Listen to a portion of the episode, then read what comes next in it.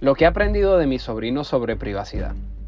Al igual que con las armas, la tecnología no es la que nos arrebata derechos, sino cómo la usamos. Los seres humanos nos hemos mal acostumbrado a acusar a las cosas de eso que hacemos con ellas. Las drogas, las armas, la tecnología, las municiones, todas estas son el resultado del ingenio humano y lo que se hace con ellas es decisión individual. La tecnología hoy día tiene una influencia abrumadora sobre nuestras vidas y la tendrá cada día más. Esta puede liberarnos al mismo tiempo que encerrarnos. Todo depende de cómo la usamos o de quién la usa y con qué propósitos. En Twitter escribí, enseñen a sus hijos a no compartir su información personal ni su privacidad. Se lo agradecerán cuando nadie pueda rastrearlos como animales enumerados en un rebaño. Sean honestos al responder esta pregunta. ¿Qué es lo primero que ustedes piensan cuando alguien no quiere revelar su información personal? Estoy seguro que pensamientos como algo oculta o el que no la debe no la teme le vinieron a la mente, a menos que ya estén desintoxicados de las trampas del sistema. Pero lo común es creer que si una persona quiere mantenerse anónima es porque algo mal oculta o porque planea hacer algo indebido.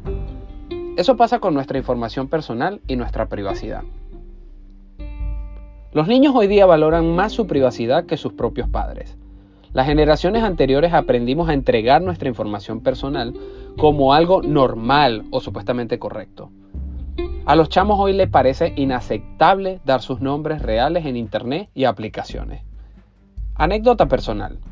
Yo no tengo hijos, pero tengo sobrinos.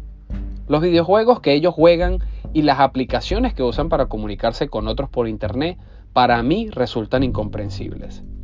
Y la razón por la que me resultan incomprensibles es porque todos los personajes de los videojuegos tienen nombres extraños como Stormy Boy 747 o I Won't Tell You 1234.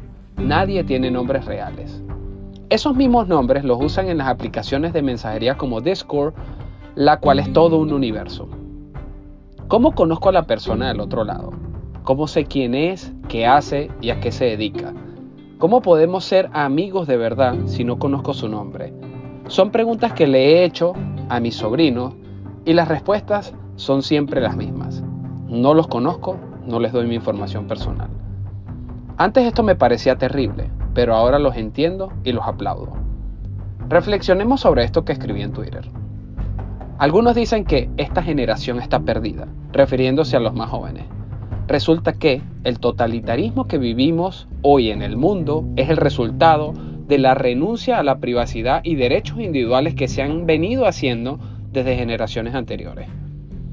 Con la generación millennial ha comenzado una especie de rebeldía hacia lo establecido, hacia figuras como el gobierno, las instituciones internacionales, corporaciones y medios de comunicación. Pero las generaciones anteriores a esta se acostumbraron a que todo este aparato del establishment tiene supuestamente el derecho de tenernos enumerados.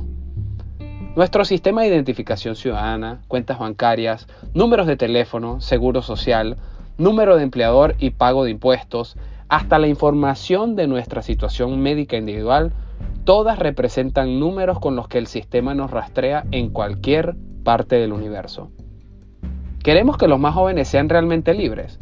No los enseñemos a ver como normal el que los desconocidos puedan rastrearlo y conocer toda su información personal.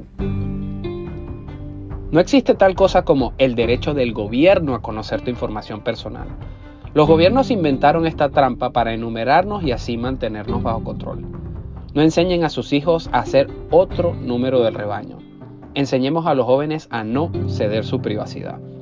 Normalicemos el querer ocultar de la vista y las garras del Estado eso que es nuestro, Normalicemos el mantener nuestra información personal fuera del alcance de funcionarios y desconocidos. Querer ocultar lo que nos pertenece no tiene nada que ver con querer hacer daño o planear hacerlo. De hecho, más daño se le ha hecho a inocentes usando su información personal en su contra. Yo sé que esto le va a chispear a muchos, pero cuando los padres les abren cuentas de red social a sus hijos utilizando su información real, no solo los están exponiendo, sino que los enseñan a que su vida es de dominio público. Es un terrible error enseñar a ceder tu privacidad. No estoy sugiriendo que no tengan redes sociales, pero si es con seudónimos, mucho mejor.